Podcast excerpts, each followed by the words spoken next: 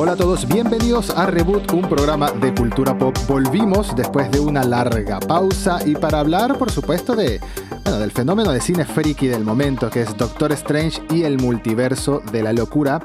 Full spoilers, así que espero que a estas alturas ya hayas visto la película, como la vio mi querido amigo Hugo, que regresa para comentar esta película con nosotros. ¿Cómo estás, Hugo? Pues muy bien, aquí estamos eh, deseando hablar de esta película, una película que la verdad es que esperaba con... No tenía muchas... No ganas, porque la verdad es que estaba muy distraído, pero que después de haberla visto me alegro de haber ido bastante, bastante virgen al, estreno. ¿Esperabas con ansias esta película? La verdad es que, ya te digo, esperaba con ansias esta película, pero no he estado muy conectado a las redes últimamente, he estado bastante desconectado y digamos que, eh, pese a que tenía ganas, porque evidentemente llevaba tiempo esperándola y sabía que la hacían ahora, no era esa ansia que tenía como por ejemplo cuando Spider-Man No Way Home, que nos pasamos elucubrando durante meses y meses. Aquí no, aquí me he mantenido un poco en perfil bajo, he estado menos expectante, menos hypeado y la verdad es que yo creo que eso ha sido lo mejor que me ha podido pasar entiendo que me pasa lo mismo. Y, debe ser una cosa personal. No digo que no haya hype por el MCU, no digo que no haya hype por el universo de Marvel. Sobre todo que después de un 2021 medio agridulce, hay gente que le gustó Black Widow, hay gente que no, está bien. Pero las series, más que nada, siento que las series les falta. Les falta algo a las series. han tenido altijibajos, ¿no? WandaVision a mí me gustó mucho. Aunque terminó con esa escena postcrédito que es la que conecta directamente con Doctor Strange 2, Falcon y Winter Soldier me pareció, bueno, decepcionante, aburrida, genérica es la palabra que buscaría en realidad. Loki arranca bien, a la mitad se pone medio floja, termina bien. What If, sí, tuvo sus momentos. What If, también interesante apuesta que también conecta con Doctor Strange y el multiverso de la locura. Pero Hawkeye me pareció muy divertida, pero también medio, medio innecesaria, ¿no? O sea, medio como que no suma mucho. Pero entiendo que es la apuesta para la televisión. Ahora, el cine, en cambio, en el cine habíamos cerrado con Spider-Man No Way Home, que fue una bomba, que la celebramos, hablamos de todas las películas anteriores el año pasado, vimos la película, hablamos de la película y fue una fiesta, fue una fiesta del multiverso. Ahora esta llego como que se me había olvidado que ya estábamos en mayo. Yo creo que es eso, ¿viste? Yo creo que es que no caigo en cuenta que ya estábamos en mayo. Ese es el tema, el año va pasando muy rápido. ¿Y sabes qué pasa? Como ha habido un baile de fechas, ha habido... Porque, por ejemplo, el otro día me enteré, o sea, no, es que me enterara, sino que simplemente lo volví a leer, que Thor, eh, Love and Thunder, la cuarta película Sí, la cuarta película de Thor la estrenan básicamente en dos meses. Sí, ya. La hacen en julio. Claro, entonces, eh, como ha habido tanto movimiento de estrenos, pues yo creo que se nos ha movido un poco de la cabeza el, calendario mm. y estamos así un poco eh, sorprendidos por, por, no sé, no, no sé cómo explicártelo, pero me ha pillado un poco desprevenido, digámoslo así, la película. 100%. Y a mí también, lo cual ayuda a lo que me pareció la película al final. Porque no diría que es mi favorita o que está en mi top 5, no lo sé.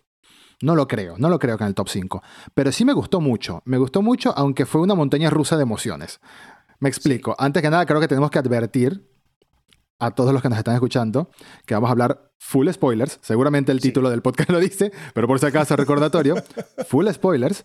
Acá, eh, si has visto la película, bienvenido seas. Hemos esperado unos días para grabar esto. Todo estuvo planificado hace meses. Mentira.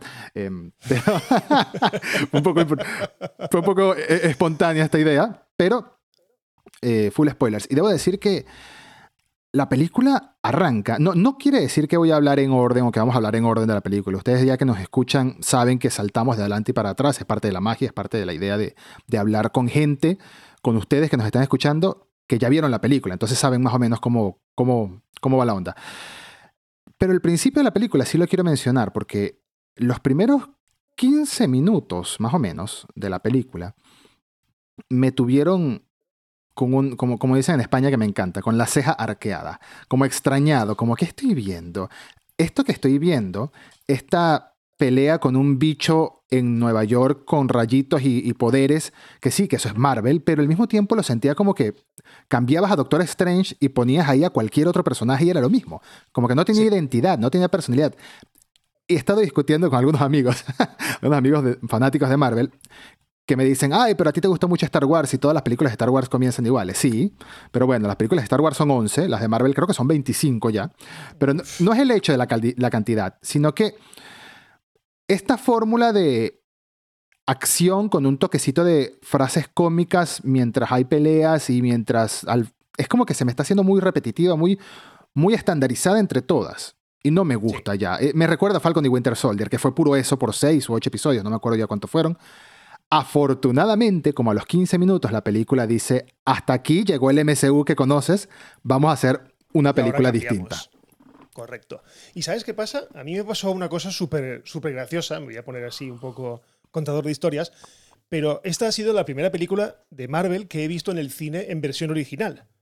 ¿Vale? Yo vivo en Alcoy, en Alicante, vivo en un pueblo, una ciudad pequeñita, donde la posibilidad de ver películas en versión original es nula. ¿Vale? Para mm. ello tengo que irme a Alicante a verla. Y en este caso, pues no, no estaba en Alcoy, ¿vale? Estaba con mi chico, estaba en, Nantes y tuve los santos cojones de decir, vamos al cine, estamos en Nantes, vamos al cine a verla. Y con la grandísima suerte que allí la hacen en versión original, subtitulada en francés. Bueno, a mí me da igual porque realmente entiendo bien el francés. Y quieres que te diga una cosa, al principio de la película estaba en plan, ¿qué estoy viendo? Porque además hablaban en castellano hay una escena al principio que, está, que habla América Chávez y, el Doctor Strange de otra realidad. El de la cola, el castellano. Y yo digo, y claro, yo dije, eh, ¿dónde coño nos hemos metido? ¿En qué sala nos hemos metido? Porque, estoy en Francia, me he metido una versión original y me están hablando en castellano. ¿Entraste en el multiverso en Francia? Claro, y, qué pasa? Que eh, hubo un momento en el que ya, como dices tú, todo encajó, ya eh, digamos que la película avanzó un poco y ya me pude colocar bien. Pero sí que es verdad que al principio me dejó un poco descolocado, a lo mejor diferente a ti, mm. pero sí que es verdad que esta acción rápida.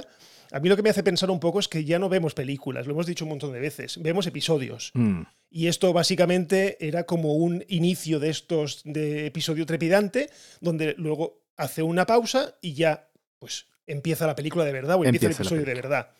Correcto. Buena manera de formularlo, tienes razón. Sí, es que yo creo que, además lo tengo apuntado aquí como una de las cosas que, pasan para bien y para mal, eh, la continuidad, o el, sí, la continuidad de Marvel le está jugando una mala pasada. Y es que puede ser que haya momentos en los que cueste entrar en las películas.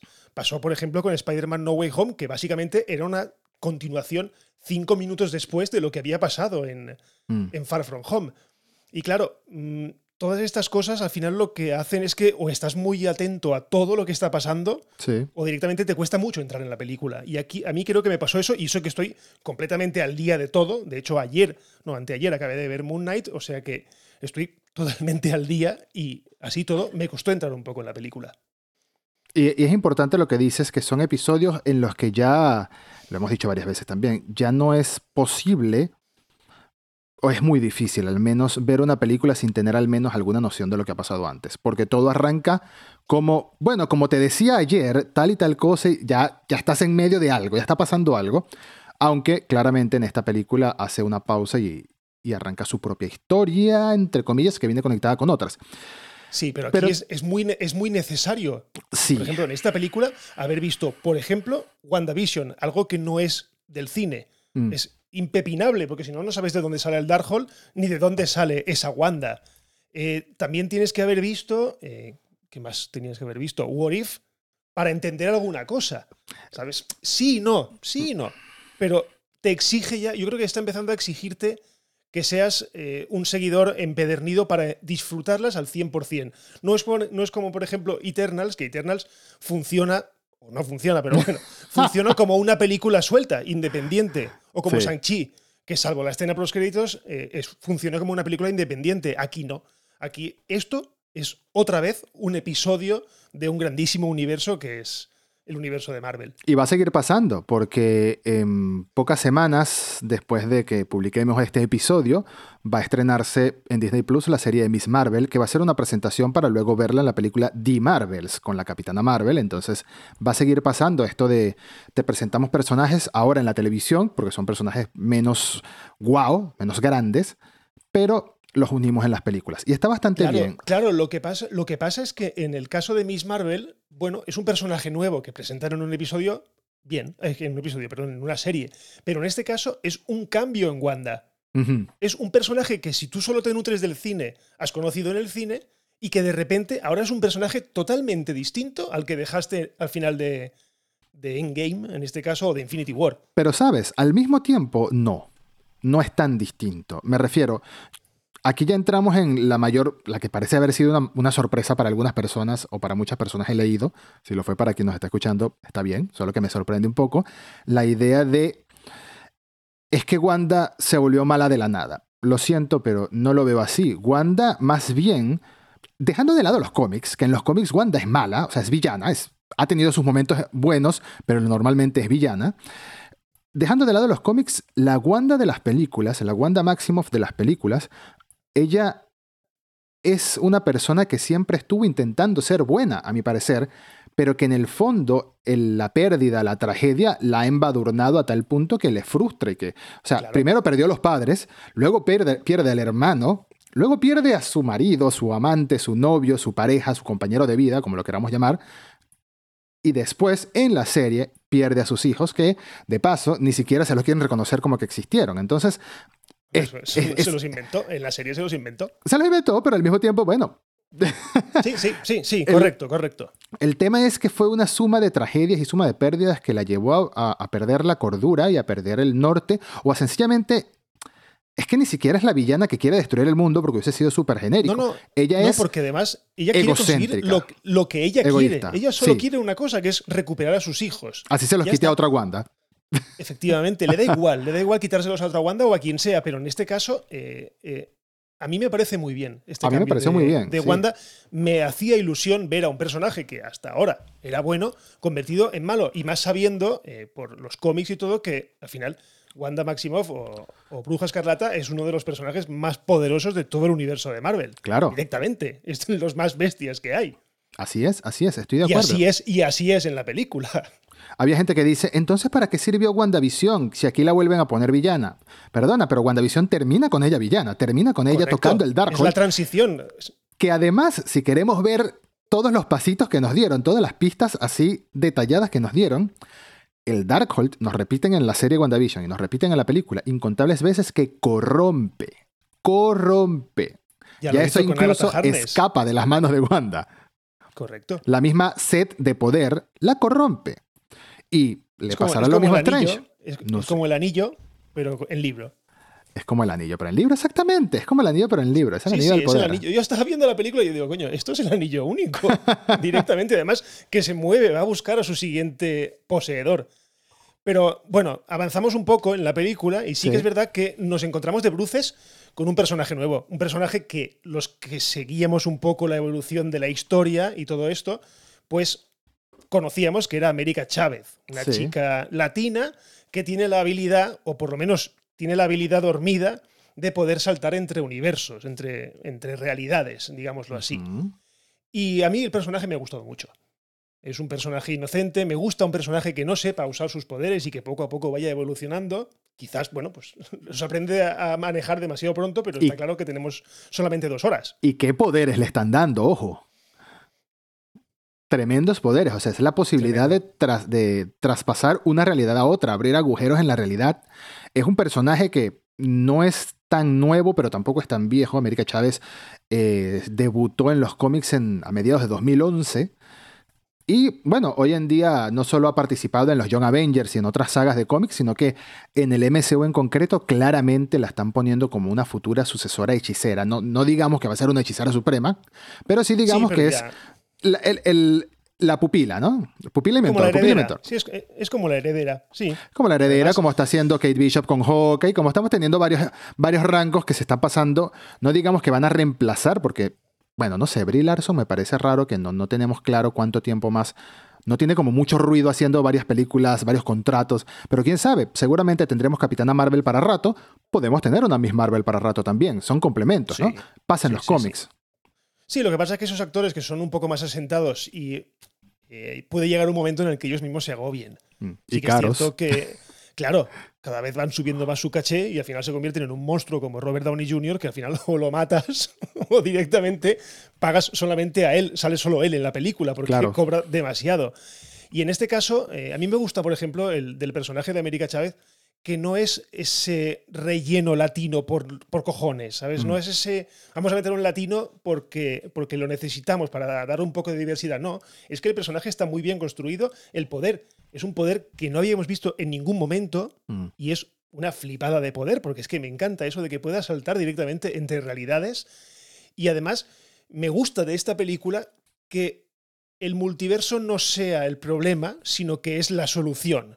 Yo cuando ve- veía los trailers y leía un poco sobre la película, yo pensaba al final que el multiverso era el problema, era lo Mm. que se había originado por culpa de Wanda, con lo que pasó en Westview, y por culpa de Spider-Man o del Doctor Strange en Spider-Man eh, No Way Home. Y de Loki. Y, no- y de Loki, correcto. Lo que pasa es que Loki a mí me marea un poco porque es más una línea temporal que no una... Es que ahí sí que juegan con dos conceptos Sí, no, Y te no me termina de cerrar mucho. Después de haber visto No. esta película, Loki no me termina de cerrar mucho.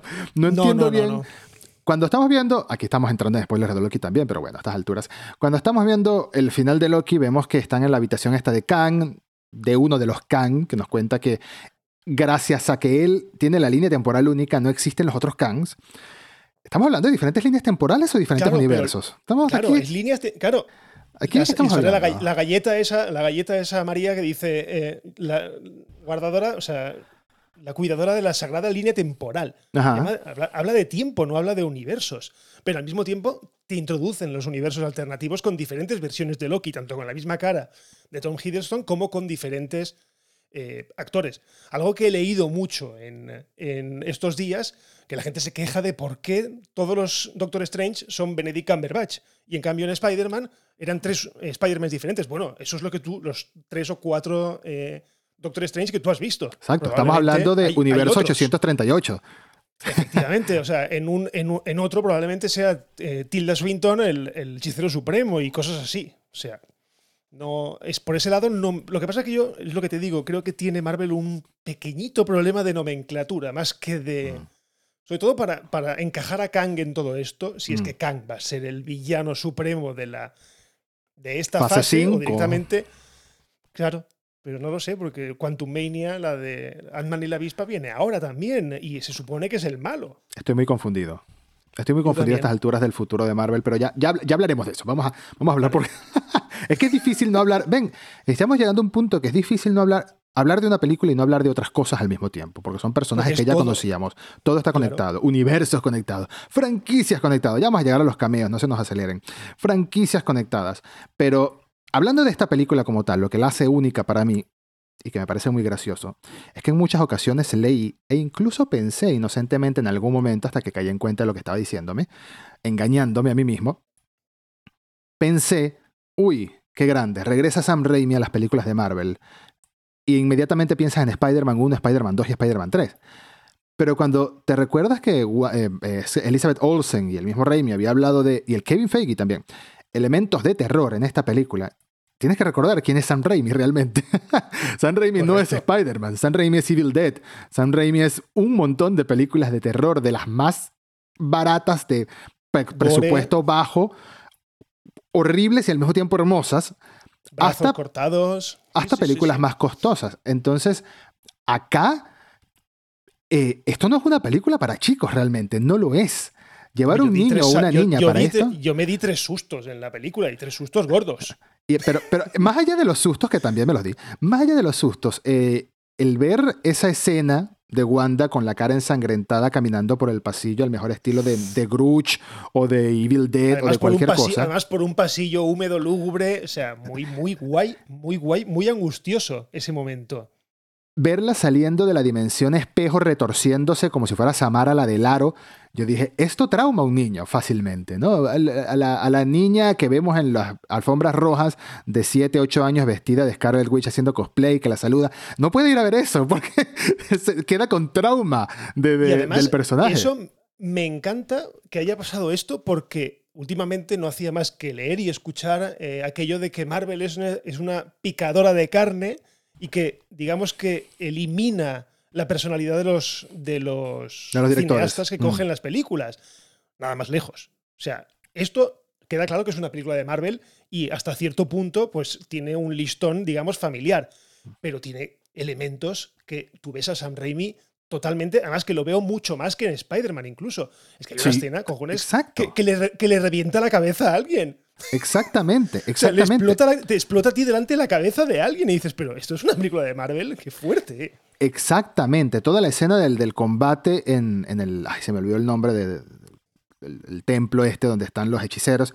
Toda esa escena cuando van calcinando hechiceros, cuando va matando gente Wanda entrando, todo eso es muy fuerte, pero al mismo tiempo veo a Raimi no solo en el terror, no solo en los momentos de Wanda retorciéndose ensangrentada y toda la matanza que hay, sino que también lo veo en algo que mencionamos cuando hablamos de Spider-Man 3, de Tobey Maguire, que hablamos de que mucha gente decía, o que hubo gente en el pasado que dijo, ya creo que a estas alturas no deben pensarlo, pero en el pasado sí hubo gente que pensaba que, ay, la escena de Toby bailando y de Peter bailando, eso seguro fueron los estudios, alguien que le metió mano, y no, eso es San Raimi porque le gusta el humor Fue ridículo también.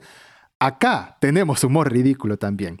La misma escena del pasillo de Wanda ensangrentada, cojeando, ¿cómo los alcanza tanto si está cojeando y los demás están corriendo y siempre vaya atrás? Es a propósito, estoy convencido que fue una ridiculez a propósito, del mismo modo que la pelea con notas musicales fue ridiculísima y yo me estaba riendo, pero Sí, aplaudiendo. estaban- Estuvo fantástico. Esto es lo más ridículo que he visto en una pelea de Doctor Strange en mi vida o de superhéroes en mi vida. Aplaudo. Aplaudo porque fue brillante. Estúpido y brillante al mismo tiempo. Sobre todo tomando en cuenta que esa pelea, el ambiente que había era tétrico. Y vienes a hacer estas ridiculez de notas musicales volando que duró demasiado tiempo. Además, era como que no se acababa. Sí, no se acababa nunca. Eso es el estilo del cineasta y está muy bien. A mí me gustó. Pero además, ese, entorno, ese entorno apocalíptico hacía también que te generara más ansiedad de decir, no se acaba esta, esta, esta batalla y estoy en un entorno casi en blanco y negro, eh, eh, todo destrozándose y, y- y me generaba mucha ansiedad. Sí. Y sí que es verdad que me ha pasado en varios momentos de la película que, me, que tenía ansiedad. El trozo del pasillo, por supuesto. O sea, el trozo del pasillo era una película de zombies, eh, además de mal rollo. De mal rollo porque además me- yo me imaginaba que cuando la cámara no enfocaba a Wanda, Wanda hacía como un acelerón de estos de películas de miedo, ¿sabes? De trrr, que se mueve ahí súper deprisa. El, o como eh, en, en esta, ¿cómo se dice? En, en El Exorcista y todo esto, que la- la- se mueve mucho más deprisa de lo normal. Yo digo, es que seguro que se está moviendo la cabrona mucho más deprisa. Esa era, esa era la, la sensación que daba, totalmente. Pero toda la parte de, de multiverso, todo el viaje, la escena en la que Strange y América Chávez pasan de un universo a otro, universo de pintura, universo en blanco y negro, Eso es universo maravilloso. caricatura. Ese trozo es maravilloso. Fantástico. Y estoy seguro que una vez que la película, o ya lo debe haber a estas alturas, porque hay gente que ha grabado del cine, pero estoy seguro de que va a haber muchos videos cuadro a cuadro mostrándote las referencias que deben haber en esa secuencia, que pasaron a la velocidad de la luz, solo para que después, Sí, cuando sí, salga el. Blu-ray, cuadro a cuadro, la gente vea y vea en el fondo, no sé, al famoso Deadpool que todo el mundo esperaba ver por alguna razón, capaz estaba en uno de esos cuadritos. Sí, luego, luego hablaremos de eso, de, las- de las salidas de tono de los insiders, pero bueno. Pero sí que es verdad que hoy, hoy he leído, por ejemplo, que en el primer plano, justo en el primer plano, sale el tribunal del no sé qué, que son, es un ser con tres cabezas. Con, tres- o con tres una cabeza de tres lados, sí, el tribunal. Correcto, correcto. Entonces, Tribunal viviente. Sale, eso es, el tribunal viviente. Sale en la primera escena. Y, y esto lo enlazo un poco con una cosa que no me ha gustado de esta y que sí que me gustó en la anterior. Y era el apartado visual de la anterior me Mm. gustó más. Sí, fue me mucho gustó más original. todo ese rollo Inception, ese rollo de pliegues de universos, me gustó mucho más que esto que al final hemos tenido solamente ese trocito. O sea, de genialidad, solo ese trocito en el que, bueno, eran cuadros, eran dibujos animados, salían dinosaurios. Ese momento me gustó mucho. Fuera de eso, se me convirtió estéticamente en una película eh, normal. Una película Normal. normal, de Marvel. Mm. Sí. Sí, Porque, algunas porque no nos olvidemos una, porque no nos olvidemos una cosa. Es que esta película es una película del Doctor Strange. Sí. Lo que pasa es que nos hemos flipado todos de una manera increíble, pero es una película de Doctor Strange. Mm. Sí, totalmente. Entonces, no, no, no le veo un hilo entre la anterior a esta o lo genial que fueron los efectos visuales o la edición de arte de la anterior. Me gustó mucho más que en esta. En esta me, sí que es verdad que es un poco más normal. Todo el tema del cale- todo el tema del calidoscopio en la primera película sumaba muchísimo en la primera de Strange. Mucho. Le daba un aspecto mágico, místico realmente, que en este fue más saltar de una realidad a otra. Y humitos de colores. Humitos de color rojo para Wanda, humitos de color negro para Strange al final. Sí que es verdad que la, realidad que acaban, el, el, multiverso en el que acaban ellos eh, tras la, la, huida de Wanda, eh, el que, o sea, donde están los Illuminati, está muy chulo, es muy, es muy bonito ahí, todo muy colorido, muy con plantas y todo esto, pero echen falta eh, los trucos visuales porque ya los vimos también en Spider-Man No Way Home, cuando, se mete, cuando, cuando mete a Spider-Man en esa dimensión rara, toda llena de que parece un, un calidoscopio, está muy chula. Pero en este caso, pues optaron por desarrollar un poco más la historia de los universos y no tanto el efecto visual. Sí. Así. Totalmente de acuerdo. Eh, los, escenarios aún así estuvieron bastante bien. La escalera es infinita que se veía donde estaba el, último Strange estuvo muy buena. Tarda un, tarda un, poco en subirla, ¿eh? Tarda un poco en subirla, sí. Yo estaba ah, ya hablaré, sube. ya hablaremos de la batalla final. Podemos dejarla para el final junto con la postcrédito. Pero creo que vamos a, hablar del elefante en la habitación, como dicen, vamos a hablar de los Illuminati. Me, me entristece un poco que Marvel a estas alturas de la vida haya creído que era necesario mostrar a, Xavier, al profesor Xavier, en un tráiler, en un spot para la televisión, como si la gente no fuera a ver la película. La gente, la gente ya, ya con el primer medio adelanto que se le escuchaba la voz y no sabíamos si sí era o, si no era, era suficiente. Mostrar la silla y el traje, el, el traje verde era innecesario porque mataba esa sorpresa. Ya uno sabía que iba a esperar a Xavier. Lo que no imaginaba era el Reed Richards. Eso sí, estaba... estaba... Yo, di, un, yo di un gritito, ¿eh? Yo la verdad es que en el cine di un grito. Cuando yo, lo vi aparecer... Y yo debo hacer una confesión. No me esperaba a Reed Richards. Reí y aplaudí cuando vi a Reed Richards. Me esperaba Ah, Peggy Carter me alegró. Me esperaba María Rambo porque más o menos también sabían un tráiler que por alguna razón había gente que creía que era el Iron Man de Tom Cruise. No entiendo por qué creían que era superior Iron Man, pero era María Rambo. ¿Sabes con qué me alegré yo? Y tengo que hacer una confesión. Me alegré con Black Bolt. Porque Inhumans es una serie horrible, malísima. Vi tres episodios y no pude más, pero siento que... Primero, a mí me gustan mucho los Inhumans en los cómics y me gusta mucho el personaje de Black Bolt, lo místico. El tipo no puede hablar, por Dios, solo te puede ver con cara de molesto y alguien tiene que decir lo que habla. Pero creo que Anson Mount, como Black Bolt, parece salido de los cómics, parece dibujado en, la vida real, como si lo hubiesen dibujado a él al revés. Como si alguien vio a Sam Mount en el futuro y dijo, esa cara cuadrada, esa cara, esa expresión de, pocos amigos. imperturbable ahí, muy serio. Exacto. Me parece que fue lo mejor, que, lo único bueno que hizo esa serie. Y el traje, y el traje muy chulo, además, el, nuevo, muy chulo. Muy, muy bueno. Entonces, ver a Black Bolt en la película me alegró muchísimo, porque dije, bien, este tipo era lo mejor que tenía Inhumans, lo único bueno, no lo mejor, lo mejor suena que habían varias cosas buenas, no, lo único bueno que tenía Inhumans y merecía una despedida del personaje digna y no en esa basofia que estuvo, de verdad. La despedida del personaje fue un poco... fue graciosa, honestamente, fue gracioso como mató a todos. sí, sí, la verdad es que sí, que fue gracioso como los mató a todos. Pero a mí me alegró mucho ver a Patrick Stewart. Ya sabía que salía, pero me alegró ver a ese Xavier. Me alegró ver que en el universo, ¿qué número era? no me acuerdo. 838. No sabe. El 838 es el universo de los X-Men animados. Sí. Porque esa silla es la de los X-Men animados. Claro. O sea que eso, por ese lado, maravilloso. Eh, Reed Richards, me encantó verlo, porque además eh, la gente ha estado tan pesada con que fuese John Krasinski que al final dije, mira, menos mal, ala, qué bien que es John Krasinski, esperemos que sea también el de nuestro universo el mismo actor, porque puede no serlo, evidentemente. Puede no serlo. Puede no serlo, pero sería una... Yo creo que eso molestaría más a los fans a que hubiesen casteado a alguien diferente desde el principio. A los, fans, a los fans intensos me refiero. Sí, el guiño a la serie animada estuvo muy buena, pero Reed Richards, como te digo, eh, si tenemos a Benedict Cumberbatch en diferentes versiones, en muchos universos, deberíamos tener a un John Krasinski. Me hago preguntas innecesarias a estas alturas. Eh, Krasinski aquí se veía como un Richards de cuarenta y tantitos años, ya tenía hijos, ya mencionó que tenía hijos. Ya tiene, a su hijo. no sé. Exacto.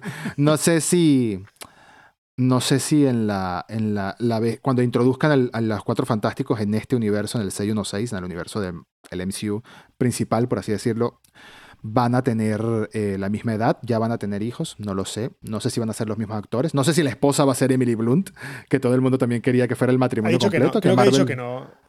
Hoy he, leído que, era, que se rumoreaba con, con Bryce Dallas Howard y que fuese la directora. Porque claro, ahora está Cuatro Fantásticos sin director. Cierto, se fue John Watts. Eso lo sabías, ¿no? Se fue John John Watts se lo, se lo ha dejado, está, está hasta las narices ya de, de Marvel. y, y se rumoreaba que o bien este, que también es director, hizo la película esta de... A Quiet de- ¿cómo se Place. llama? A Quiet Place, las dos. Las dos. O Bryce Dallas Howard, que la verdad es que tiene el favor de Disney porque ha hecho unos episodios que te cagas de Mandalorian De los y en The mejores. Book of Boba Fett. Yo De los mejores, de los mejores de Mandalorian y Book of Boba Fett, tomando en cuenta además que nunca había dirigido nada. Correcto. Nunca había Es estado a cargo de una dirección. O sea, es verdad eso de que la- el talento va en los genes o que El talento. directamente su, su padre se los ha pasado a ella directamente. claro, claro. De Ron Howard pasó.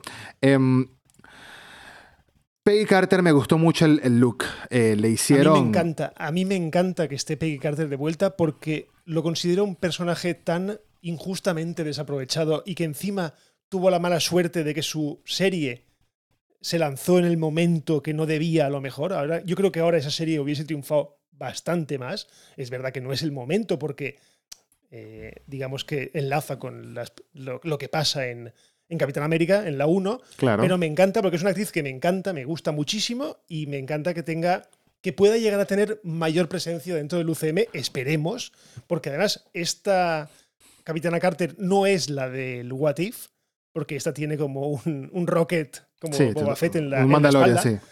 Correcto. Entonces esperemos que no sea la misma porque, bueno, pues esta muere también. Sí, ¿no? Mueren todos. Sí, claro. Oye, bueno, no la, la aplasta algo. No, no Es tenemos. verdad, la aplasta. No tenemos. No, No, mentira, esta la aplasta- pican por la aplasta- mitad. A la que aplastan es, a María Rambo. Es verdad, es verdad, es verdad. Es otro, otro, otra cosa gore. O sea, vemos Sí. el escudo todo lleno de sangre porque la ha partido como a dar Maul. La ha partido por la mitad. A mí me da mucha risa. Ay, Dios, me dio mucha risa eh, cuando Krasinski, Krasinski, no, Richards le dice a Wanda, cuidado que mi amigo aquí Black Bolt te puede matar con solo un suspiro. Y le enfoca en la cara y está como con las cejas como que, ajá, viste, te Sí, mato, sí, te sí. mato. La manera en la que murió fue ridiculísima. El otro lo hicieron eh, eh, fideos. Fue todo muy, muy gore. Muy... Claro, pero es para demostrarte también que Wanda está totalmente pasada de rosca.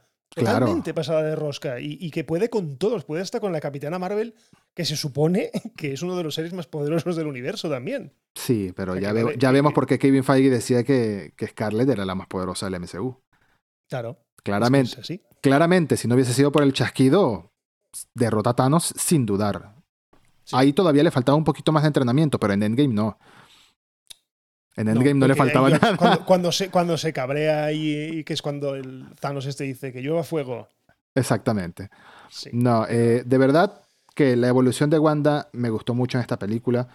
Em, tenemos que hablar también de Strange como personaje y como persona. A mí me parece que el hecho de que haya mantenido la arrogancia en todas sus versiones del multiverso es clave, es clave, porque al mismo tiempo Strange usó el Darkhold. Él creía que era lo único que podía usar para derrotar a Wanda, quizás sí, quizás no. Usó el Darkhold. Le salió su tercer ojo, pero no sabemos si fue corrompido porque el Darkhold ya no existe. Yo creo que sí. Claro. Yo creo que va a haber algún toque ahí. El tercer ojo no le salió de gratis. Por algo nos pusieron segundos antes o minutos a un Doctor Strange super villano con ese tercer ojo en su Que pelea pensaba musical. que, era el de, que yo pensaba que era el de What If, por cierto. Sí, yo creo que What, no. If, What If nos sirvió como No. contexto para tener una Capitana Carter que ya sabíamos que existía, los que la vieron, y para que viéramos más o menos la idea de diferentes Strange ya desde antes. Pero si no viste What If, de verdad que no, no te pierdes nada de la película. No, además, eh, yo creo que la versión malvada de la película es como una versión futura de él mismo, porque además le cuenta que él estuvo en la boda de, de- de Rachel, que le preguntó si era Mm, feliz y él le dijo que sí, y a partir de ahí todo se fue al traste. O sea, que es como si Mm. fuese, como si se estuviese viendo a él mismo Muy reflejado. buen punto. Sí. Muy buen punto. Tengo que, tengo que decirle una vez, ¿qué, qué opinas del Strange Zombie? Yo lo amé. Me pareció Me tan, encanta. tan horriblemente ridículo. Me Porque además es que no me imaginaba, yo lo, ve- lo vi en el tráiler, en el único tráiler que vi, eh, yo lo veía y decía, El villano. ¿Qué- qué tal? Claro, yo decía, este es el malo, este es del episodio de What If de los zombies, yo qué sé, era un poco, pero la manera en la que lo trajeron de en plan, es que claro, atraviesa al principio de la película ya muerto y lo entierran y claro, luego tiene que meterse dentro del cuerpo, me encanta, porque además es que es, es, es ese punto gore cómico de, de- de estoy hecho polvo, pero aún así me muevo y, y estoy bien, tengo un brazo colgando, la boca que se me cae. Pero me gustó mucho. Me gustó y además me gustó que fuese el que, el que salva la fiesta. Por eso, fue muy, fue muy San Raimi. Fue muy San Raimi, sobre todo porque ya antes nos habían hecho un guiño clarísimo a Evil Dead 2 de Bruce además de que está Bruce Campbell, obviamente. Obviamente, Bruce Campbell con la mano, la mano viva independiente es Evil Dead 2. Claro. El estilo del director está muy marcado y, y, la conclusión para esta película, para mí, es que quiero ver más películas así. Que se arriesguen, que sean distintas, que sean originales. Ya lo vimos con Ragnarok y al mismo tiempo Ragnarok juega, juega lo seguro en los combates, ¿no? Tiene muchísimo humor, eso no juega nada a lo seguro, pero los combates siguen siendo combates de Marvel, ¿no? Explos- explosiones, Sí. rayos.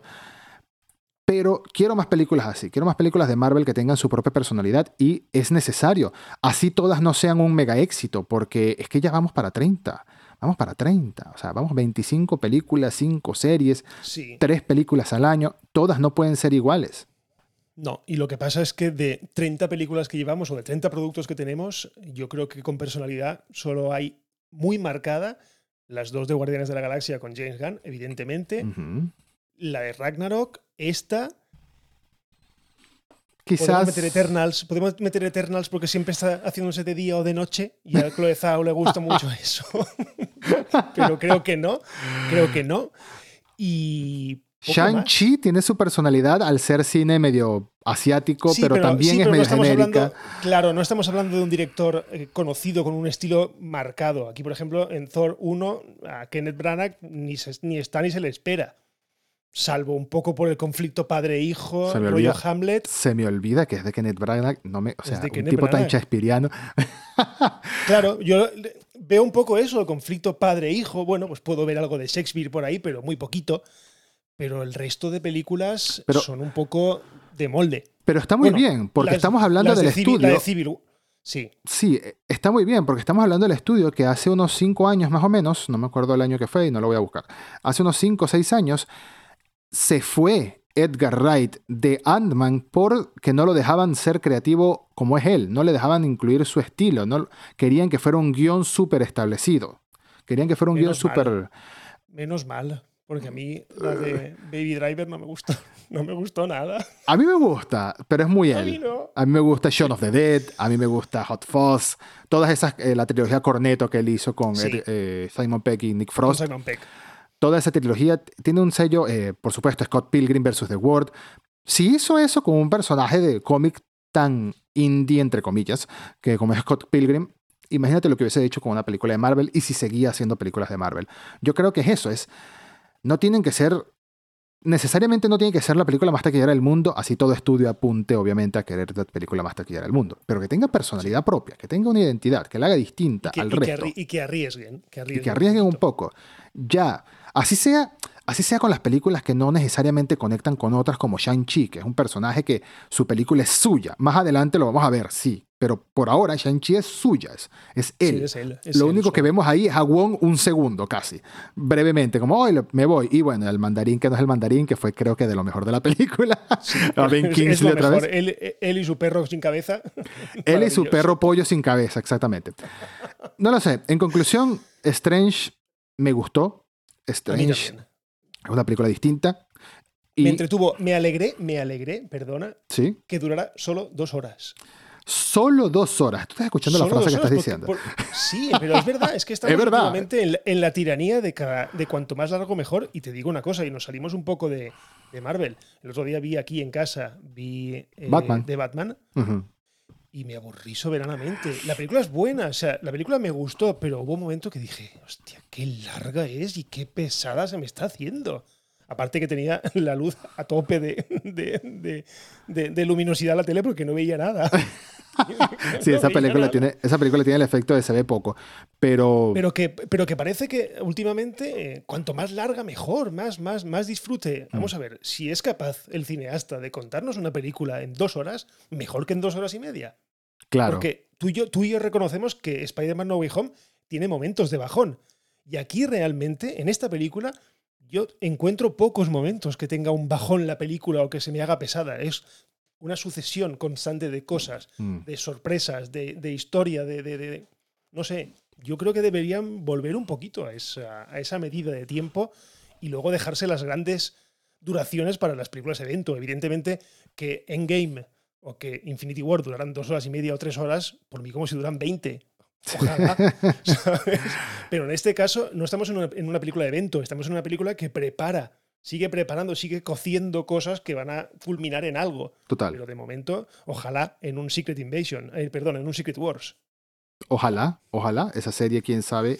Me sigue pareciendo extraño que No, sea no, una no, serie. pero la serie, no, pero la serie no. No la serie de Secret Invasion. Ah, Secret Wars. Secret Wars. Secret Wars. Sí. Sí, sí, la que se. Porque ahora además tienen motivación, ¿no? Tenemos a, a, a Mordo que se ha quedado. Sí, no sabe. Mordo, no ha, mu- Mo- Mordo no ha muerto. Mordo, no ha muerto y hay otro Mordo que nunca salió más nunca. Y está muy cabreado, además porque han matado a los Illuminati. O sea que, que puede haber ahí ahora un rollito de esos de, de vamos a chocar universos. Por supuesto. Y además que, además que el Mordo de nuestro universo, entre comillas, no ha salido más desde que se fue molesto por lo de Dormammu. En Pero aquel... se fue, no, no está, muer- no está muerto. Se No, fue. no. No ha salido más. Está, está por ahí, haciendo cosas, dejándose las trenzas también posiblemente. No lo sabemos. Sí.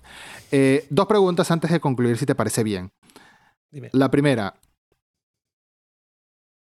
Se me olvidó la primera.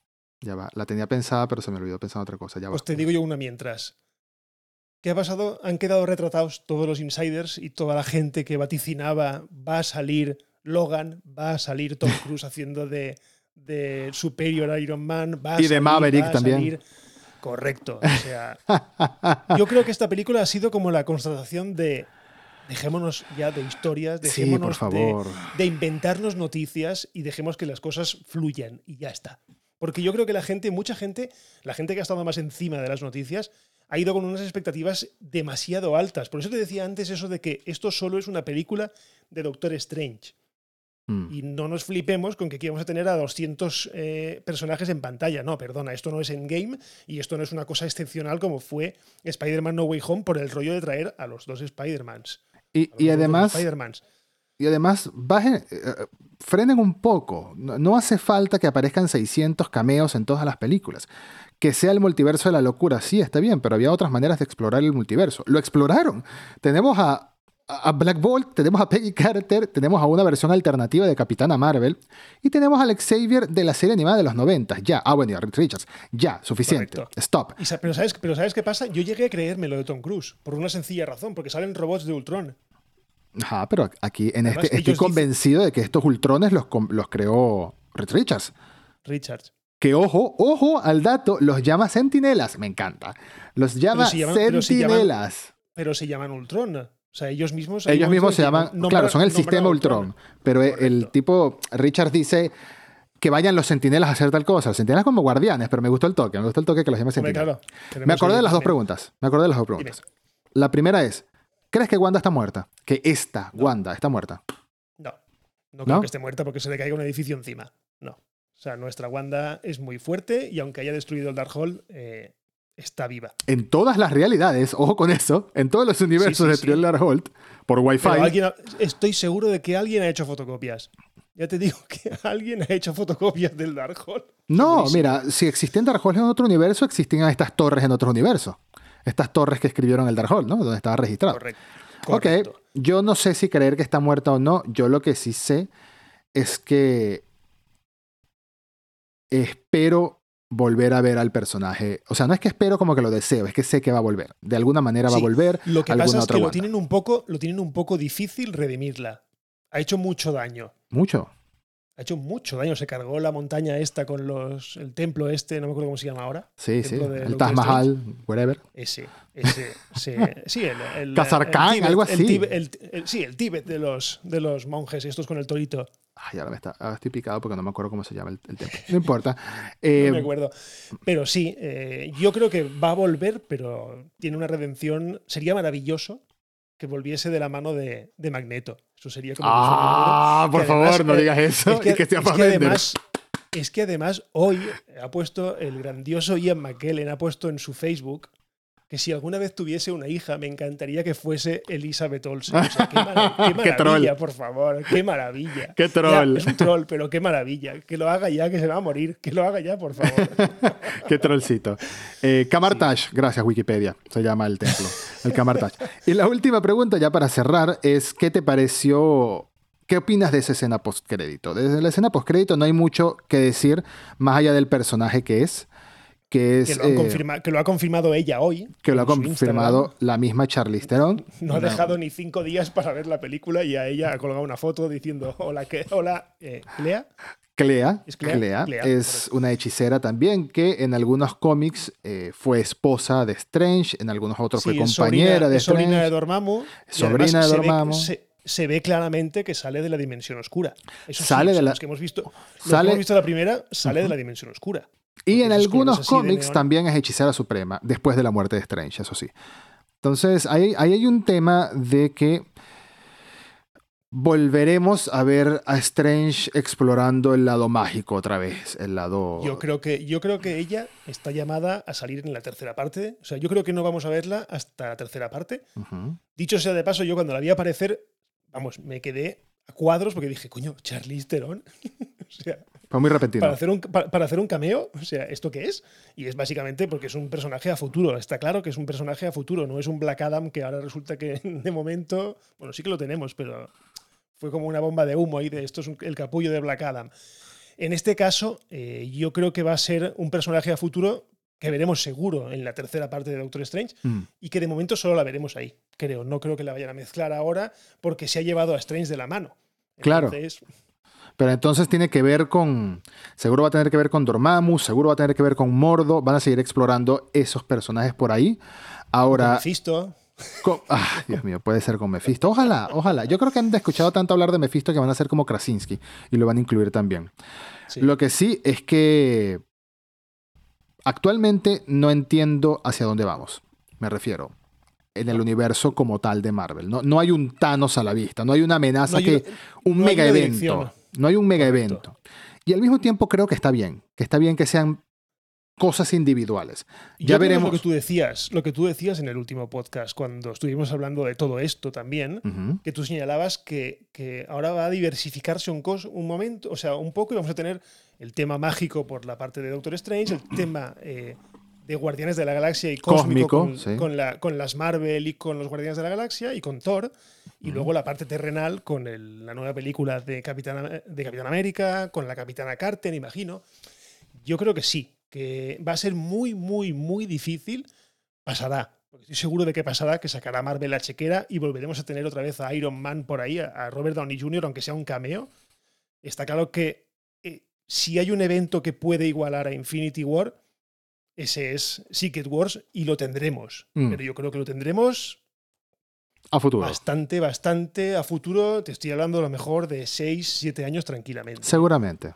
Seguramente. Pero, ahora No hay una pero ahora no hay una dirección única, no hay una pauta única, no hay una dirección que digas, vamos todos hacia aquí, no. Aquí cada uno va para su lado, porque además la próxima película, la de Thor, es radicalmente diferente a esto, o sea, es otra historia, es, que ellos se han ido de la Tierra, con, se ha ido él con los Guardianes de la Galaxia y a ver qué pasa. Sí, totalmente. Eh, yo creo que mínimo cinco años o seis para ver un evento, o al menos la primera parte de un evento, ¿no? Digamos un, no sé, un Age of Ultron, que al final salga, salga el villano de verdad, por así decirlo, un Avengers otra vez. Pero por ahora tenemos un, en el camino, tenemos a Thor Love and Thunder, que llega en julio, eh, que es una pelea de dioses. tenemos Black Panther, Wakanda Forever en noviembre, que tengo muchísima curiosidad de ver qué van a hacer con esa película. Obviamente porque ya no tenemos a Black Panther. saldrá Suri vacunándose. Posiblemente. ese, es, el villano de Wakanda. Eh, tenemos en febrero del año que viene Ant-Man and the Wasp Quantum Mania, en el que veremos a, Kang otra vez. Una película que en teoría es de perfil bajo, pero con un, con un megavillano se supone, o por lo menos en los cómics es, el mega, es uno de los megavillanos. Claro. También lo, era, también lo era Ultron y mira lo que quedó. Pero no creo que vuelvan a darse el lujo de hacer algo así a estas alturas, honestamente. No creo. no En mayo del año que viene, Guardianes de la Galaxia Volumen 3, que ya James Gunn dijo y ha dicho en muchas ocasiones que es el final de estos Guardianes de la Galaxia Sí, sí, como Guardianes de la eh, Galaxia. Así que Dave, Dave Bautista ya ha salido diciendo que es la última película suya como, como Drax. Eh, Nebula, esta, ¿cómo se dice? Karen Gillan. Karen, Gilli- Karen Gillian ha dicho que es, la, que es la última, o sea que, a no ser que de ahí despunte Black Adam, que puede ser, tenemos ahí la parte cerradita. Thor, por ejemplo, ha dicho que Black Adam. mientras le llamen, sí, sí, Black sí, Adam- fichado y todo. ¿eh? Black Adam es de DC. sí, sí. Ay, perdona, Black Adam no. Adam Warlock. Adam Warlock. Black Hace ratico dijiste Black Adam y yo, Black Adam. Sí, es Adam, es Adam Warlock. Adam Warlock, claro, está fichado. Adam seguro, Warlock vamos a tener, fichado. seguro vamos a tener un Nova por ahí en el futuro cercano. Después tenemos que para mí, para mí ese tío, el que han fichado de, de Adam Warlock, que es el que se le hincha un huevo en una película de, de Jason Sudeikis y esta y Jennifer Aniston. No sé si Fantástica esa visto. película, claro. We Are the Esa Millers. película. La amo. El Weird de Millers que le pica una araña en el huevo y le pone súper gordo. No Me va sé. a costar, me va a costar verlo ahí, ¿eh? Me va a costar verlo Hay, hay que ver la peli. Pero de resto tenemos algunas películas bastante prometedoras. Tenemos, por supuesto, Fantastic Four en algún momento con algún director o directora. Tenemos Marvel, las Mar- confirmada. las Marvels, tenemos confirmadas las Marvel. Las Marvel tienen fecha para julio del año que viene. sí. Pero las próximas son sin fecha. Fantastic Four sin fecha. Eh, Capitán América 4, como se vaya a llamar, sin fecha. Shang-Chi Sin 2 ganas. sin fecha. Y por supuesto, eh, Blade. Blade. Yo estoy convencido que en Blade vamos a volver a ver a Black Knight, que es el personaje de Jon Snow en Eternals. Vamos a ver un lado más que, que he leído místico, que mágico, Blade- oscuro. Que Blade va a estar basada en los años 60, creo que es. O sea, no va a ser en la actualidad. Sí, sí, sí, sí, porque además no hemos visto vampiros en el UCM No. y el Darkhold ya no existe. Eso está. eso- O sea, eso- que- Yo me imaginé que, que los vampiros iban a tener que ver con el Black Hole o algo, pero claro. pero- Para por eso te nada. digo que alguien, alguien le habrá hecho fotocopias, ¿eh? Para nada, para nada. Por acá no sabemos. No sabemos nada de esas películas, pero yo repito que la fórmula va a ser lado terrenal por un lado, lado místico, mágico, oscuro por otro. Posiblemente en Blade y en esas esté conectado Mordo, porque es magia. Al final y al cabo, todo esto es magia, eh, en alguna manera, Sí. ¿no?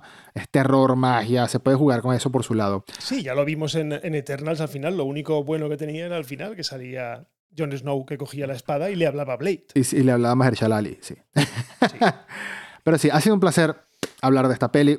Ha sido una peli que disfruté mucho y que espero que quien nos está escuchando también la haya disfrutado y comparta o no comparta las opiniones, como siempre, arroba ed-marín o arroba Hugo Blanes. Hugo Blanes en Twitter o las cosas random también. Cosas random podcast creo que es tu... No, ahora, ahora es el podcast friki. El podcast Lo friki. he, ok. cambiado, de- lo he cambiado de nombre. Lo he cambiado de nombre porque tenía un problema de, de- de posicionamiento. Lo expliqué un poco en un episodio Ajá. y al final dije, bueno, pues voy a ponerle este, lo que era el seudónimo hasta ahora, o sea, el, el subtítulo, pues lo he pasado a título directamente. A ver Eh, qué- en las redes. tal. Correcto. Bien. En, bien. en las redes ahora es arroba el podcast friki. Está- me gusta, de hecho, me gusta. Si no se te hubiese ocurrido, te lo robaba. No, mentira. Hugo, un Bueno, placer como siempre. Un placer. Posiblemente como nos vemos en julio para hablar de Thor y Tora. Pues Tori muy Tora. probablemente, muy probablemente. Tori Torita. O de Mighty Thor y Odinson, como se llama en los cómics. No sé si aquí le van a decir a Chris Hemsworth Odinson también o van a Él, seguir lo- como él lo ha Thor. dicho, él, él lo ha dicho algunas veces. Creo que su madre lo ha llamado así alguna vez también. En las películas La sí. Me mí pareció un a guiño. mí me suena- sí. Está bien, está bien. Como Pero siempre, bueno. Un placer, Hugo. Igualmente, nos vemos y a vosotros lo de siempre. Suscribíos a su podcast, suscribíos al mío, que os prometemos que volveremos algún día a una regularidad, digamos, dece- decente. Y por lo demás, lo dejamos aquí y nos escuchamos en los próximos episodios de Sendos Podcast. Así que un abrazo y adiós. Adiós.